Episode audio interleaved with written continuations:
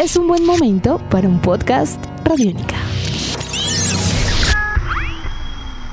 Podcast Radiónica.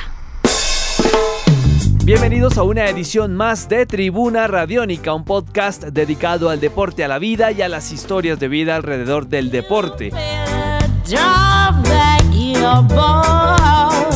Muchas historias de vida alrededor del fútbol femenino, que de manera histórica debutó en nuestro país en este 2017 y que por supuesto ya finalizó en su fase regular.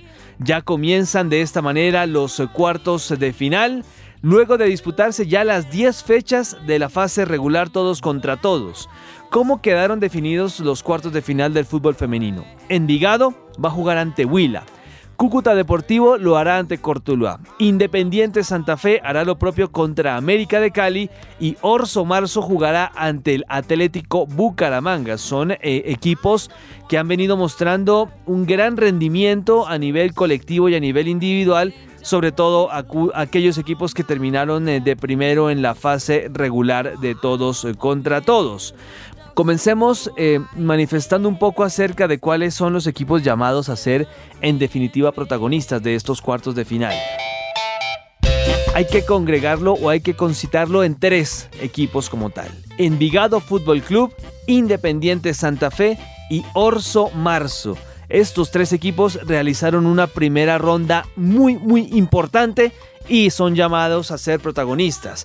Por ejemplo, en el equipo de Envigado, la gran eh, figura es Daniela Montoya, esta futbolista profesional de selección eh, Colombia, es también eh, referente del equipo naranja y es una de las jugadoras desequilibrantes. Tiene 10 goles en el certamen, en el encuentro de la segunda jornada inclusive hizo un hat trick importante.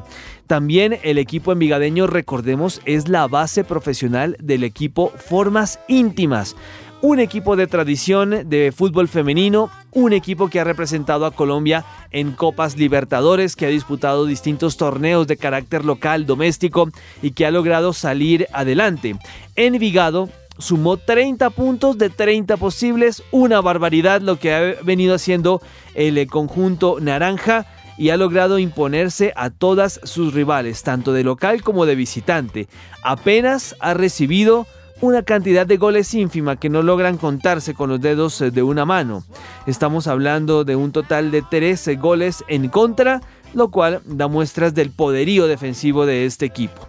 De visitante marcó 16 goles, apenas recibió 2 y como local marcó 20 goles y apenas recibió 1. Es un equipo indudablemente importante. Independiente Santa Fe es el otro conjunto a tener en cuenta. También, al igual que el equipo naranja, sumó 30 puntos de 30 posibles. Tiene jugadoras de altísimo nivel. Tal vez la más reconocida, Oriana Altuve, es venezolana, se convirtió inclusive en la primera extranjera en hacer gol en la liga femenina y tiene 10 anotaciones al igual que Daniela. Mm, terminó invicto el cuadro independiente de Santa Fe la goleada más contundente del equipo cardenal fue 6 a 0 en la segunda jornada. Como visitante marcó 13 goles, apenas recibió uno y como local marcó 19 tantos y recibió 4. Tiene 5 goles en contra el cuadro independiente de Santa Fe. Tiene jugadoras importantes también, además de Oriana, como Lacey Santos, que viene haciendo un muy buen trabajo en Independiente de Santa Fe. Y el equipo Cardenal, desde que convocó y desde que conformó este plantel profesional tiene solamente una idea en la mente. Ser el primer campeón del fútbol femenino. Ya fue el primer campeón del fútbol masculino y quiere traducirlo ahora a nivel femenino.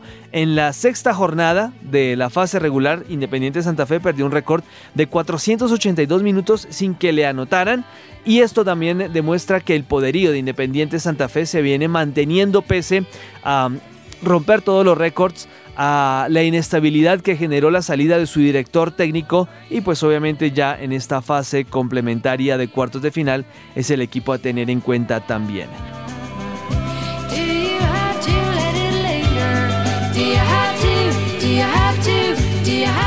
Orso Marzo consolidó el primer lugar del grupo C tiene en sus filas a Ingrid Vidal, una de las jugadoras destacadas también del conjunto vallecaucano tiene seis goles Ingrid, eh, es eh, la jugadora que en eh, la historia de la liga femenina marcó el gol más rápido hasta el momento. 14 segundos ante Deportivo Pasto por la fecha número 8.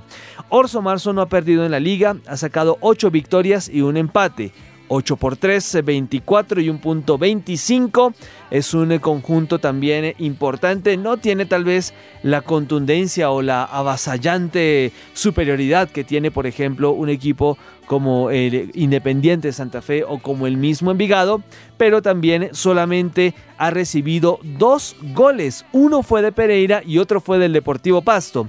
De estas tres escuadras, entre Orso Marzo, entre Santa Fe y entre Envigado, la valla menos vencida fue la del conjunto de Orso Marzo. Increíble, es algo espectacular.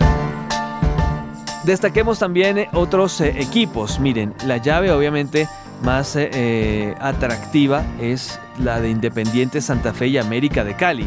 América de Cali tiene en sus filas a Catalina Usme, otra de las jugadoras de selección colombiana de fútbol y que ha venido liderando el equipo.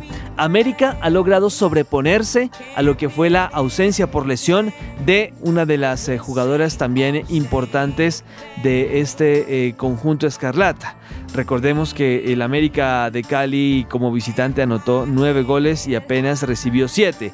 Y les estamos hablando de la ausencia de Nicole Regnier, quien eh, por una lesión sufrida en la primera jornada o en la segunda, bueno, acá Juanelo se estremece cuando menciona el nombre de Nicole Regnier, hincha furibunda ella del Deportivo Cali, pero al servicio del conjunto americano, lo que le causó de pronto alguna serie de inconvenientes al principio de temporada en redes sociales, por acá Edwin Mendoza se aparece también, hincha del América. Recuerda Nicole Regnier, una de las que pueda liderar a este América femenino contra Santa Fe en lo que pueda llegar a ser una atrapante jornada de los cuartos de final. Lo cierto es que Nicole ya está recuperada, va a estar en la fase de los cuartos de final ante el equipo cardenal y al América de Cali hay que tenerlo en cuenta porque ha ganado tres juegos de local, ha empatado dos y no perdió ninguno en esta condición.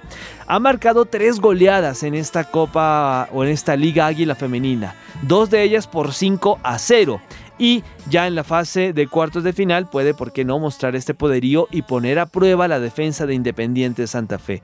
Lo que sí es cierto es que esta liga femenina comenzó en firme, es un tema para tener en cuenta. Eh, está a la vista el Mundial de Fútbol Femenino de Mayores 2023, al cual Colombia se postuló y el cual muy seguramente va a tener, pero hay un tema a revisar y que obviamente tocaremos en podcast posteriores y es, son jugadoras de gran riqueza técnica, pero también la talla, la estatura les juega en contra cuando tienen que enfrentar a rivales como Francia, como Alemania y la mismísima Estados Unidos. Mucho éxito para todas eh, estas eh, chicas, para todas estas niñas. Envigado, Huila, Orso Marzo, Bucaramanga, Santa Fe, América. Cúcuta y Cortuluá que se estarán enfrentando en la fase de los cuartos de final. América puede darle la sorpresa a Santa Fe, sí. Huila puede darle la sorpresa a Envigado también y el conjunto de Bucaramanga puede mm, pegar primero ante el conjunto de Orso Marzo también. Estas son otras instancias, ya lo de la fase de grupos quedó atrás y ahora sí el fútbol se va a vivir de lo lindo en este fútbol profesional femenino. Estaremos atentos entonces eh, al arranque de lo que va a ser ya la fase de cuartos de final de la Liga Águila Femenina. Mi nombre es Juan Pablo Coronado, esto fue Tribuna Radiónica, mis redes sociales arroba Juanpa Coronado en Twitter y en Instagram, Juan Pablo Coronado Alvarado en Facebook. Estaremos atentos a este y otros temas de la actualidad deportiva nacional e internacional. Hasta pronto. Nuestros podcasts están en radionica.rocks, en iTunes, en RTVC Play y en nuestra app Radionica para Android y iPhone. Podcast Radionica.